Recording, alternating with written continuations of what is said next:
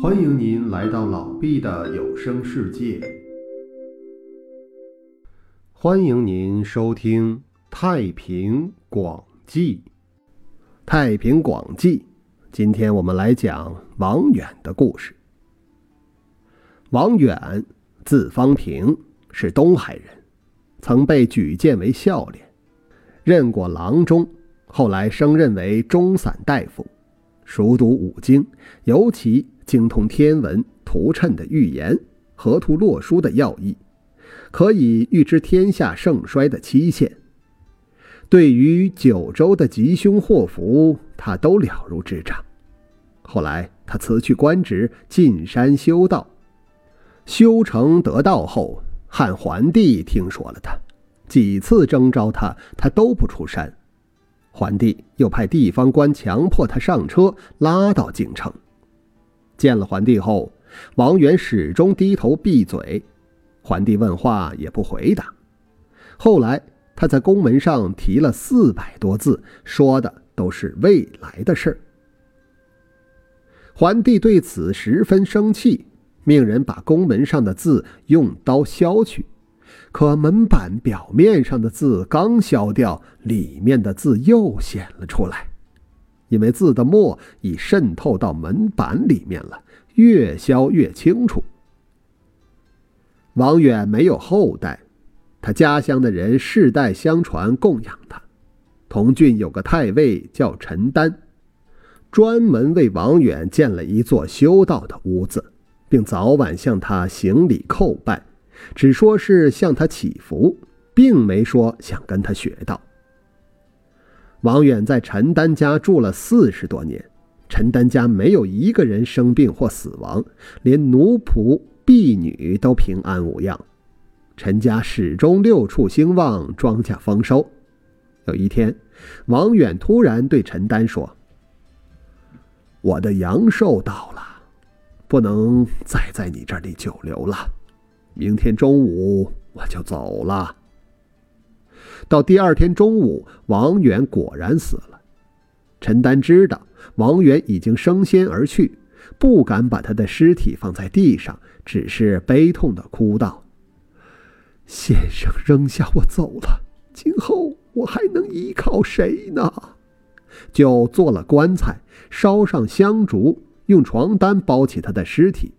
到第三天晚上，尸体忽然不见了，但……他的衣服并没有解开，像蛇蜕皮一样的留在了床上。王远死后一百多天，陈丹也死了。有人说，陈丹得到了王远的道术，也成了仙，飞升了。也有人说，王远知道陈丹快死了，所以才离开他先走了。当初王远曾打算往东去阔苍山。经过吴郡，住在苏州西门的蔡京家。蔡京是个普通老百姓，然而从骨相上看可以成仙。王远知道这事，所以住在他家。王远对蔡京说：“你命中该得到成仙，上天打算选你去补充仙官的缺额。”由于你从年轻时就不懂修炼道术，所以你现在精气少而身子肥胖，不可能成仙飞升。要从肉体中解脱出来，才能成仙。肉身的解脱不过像从狗洞中钻出去一样罢了。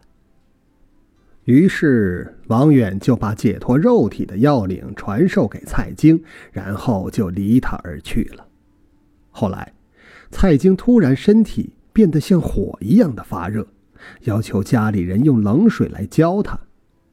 全家就都打来水向他身上浇，像浇一块烧焦的石头。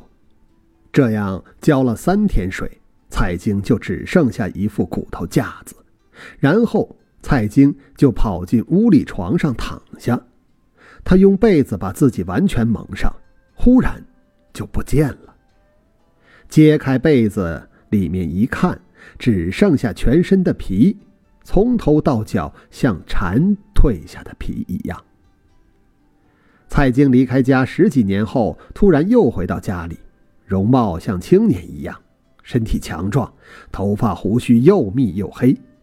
蔡京对家里人说：“七月七日，王先生要到咱家来，那天要多做些饭菜，好招待他的随从官员们。”到了七月七日那天，蔡京家借了不少的炊具，做了上百壶粮食的饭，摆放在院子里。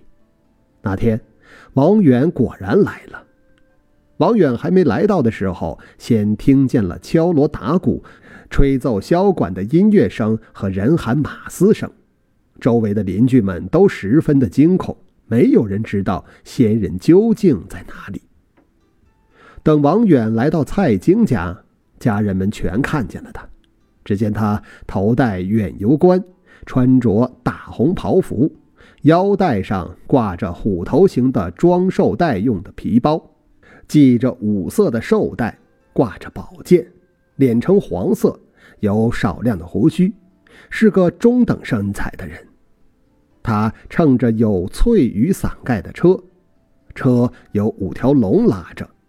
龙的颜色各异，车的前后都是手执旗幡荆节的仪仗侍从，威风凛凛，像个大将军一样。有十二个差役在前面开道，他们的嘴都用蜡封着。吹吹打打的乐队人员都骑着龙从天而降，停在庭院上空。随从官员全都身高一丈多，都不在道路上行走。王远到了以后，所有的随从仪仗就立刻不见了，只有王远独自坐在那里。过了片刻，王远召见了蔡京的父兄子弟，然后又派人请麻姑到这儿来。大家都不知道麻姑是什么人，去请麻姑的人说：“王方平恭敬地向您禀报，很久不到人间来了。”现在来了这儿，不知您能不能赏光来一趟，一起叙叙话。不一会儿，信使就回来了，看不见信使，只听见他说：“麻姑向您再拜行礼了。我们不相见一晃已经五百多年了，只因我们身份地位不同，无有表达对对方的尊敬敬仰。先。”烦请信使捎信回去，我一顿饭的功夫就到。我已经接受了使命，要到蓬莱去视察，如今得先去一趟，但很快就会回来。回来后，我马上就去拜见你，希望你不要马上离开人间。这样过了两个时辰，就听说麻姑到了，来时也是先听见人马声。等到了以后，发现麻姑的随从仪仗只有王远的一半多。麻姑到了以后，蔡京领着全家上前拜见。只见麻姑是个十八九岁的美貌女子，头顶上挽个发髻，剩下的头发都披散下来垂到腰间。衣服上有美丽的图案，但不是绸缎，却光彩照人，不知该怎么描述，反正是世上没有。麻姑进屋拜见王远，王远忙站起来还礼。两人坐好以后，双方带来的厨师把各种佳肴呈送上来，十具都是金杯玉盘，不计其数。菜肴大都是各种花儿，散发的香气充溢了屋子内外。切开盘里的肉干吃，说是麒麟肉做的肉干。这时，麻姑对王远说。我从上次接待你以来，已经看见东海三次变成桑园田野了。刚才我到蓬莱去，看见蓬莱岛周围的水比我们上次相会时又浅了大约一半，是不是蓬莱仙州也要变成了陆地呢？王远感叹地说：“怪不得圣人也都说过，海里马上又将扬起灰尘了。”麻姑想见见蔡京的母亲和妻子等。当时蔡京的弟媳刚生孩子没几天，麻姑一看就知道她刚生完孩子，立刻说：“哎呦，你先站住，不要往前来。”说着要了一点米来，拿到米后就撒在地上，说米能除掉产妇身上不洁的东西。再一看，撒在地上的米已经变成了丹砂。王远笑着说：“呵呵呵看来麻姑还是年轻啊，我老了。”早就不喜欢做这些变来变去的法术了。王远又对蔡京家的人说：“我想赏给你们一些美酒，这些酒是刚从天上的酒库里带来的，味道非常醇厚，世间人喝不太合适。如果就这样喝下去，肠子可能会烂掉。”现在必须往酒里兑些水，你们不要觉得奇怪。说罢，就用一斗水兑了一升的酒，赐给蔡京的家人。每人喝了一升多就醉了。过了很久，酒喝光了。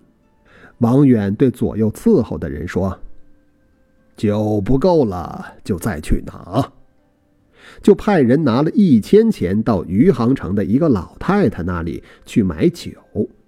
不一会儿，派去买酒的人就回来了，买来了一油袋子的酒，有五斗之多。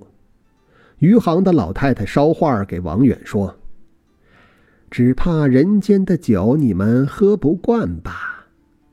麻姑的手生得像鸟的爪子，蔡京看见就心里暗想。后背发痒的时候，用他那爪子挠一挠背，大概会挺舒服的吧。王远即刻就知道蔡京心里的想法了，就让随从把蔡京抓来，抽了一顿鞭子，斥责蔡京道：“麻姑是神仙，你怎么竟敢妄想用他的爪子为你挠背挠痒呢？”只见鞭子抽在蔡京身上，却不见拿鞭子的人。打完了，王远对蔡京说：“我的鞭子也不是随便什么人就能挨上的。”蔡京有个姓陈的邻居，不知道叫什么名是个被罢免的县尉。听说蔡京家来了神仙，就登门磕头请求拜见。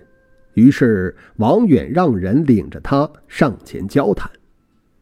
陈某希望王远将他收留在身边当差。和蔡京一样，王远说：“你姑且面朝太阳站着。”王远从后面观察他，说：“哎呀，你这个人心术不正，我不能教给你成仙得道之术，应当让你做地上主宰者手下的官员。”陈某临走时，王远将一张符和一块写着经文的板。子装在一个小箱子里，交给陈某，嘱咐说：“这些东西并不能让你得到超世，只能让你活到本该活到的岁数，那自然是一百岁以上。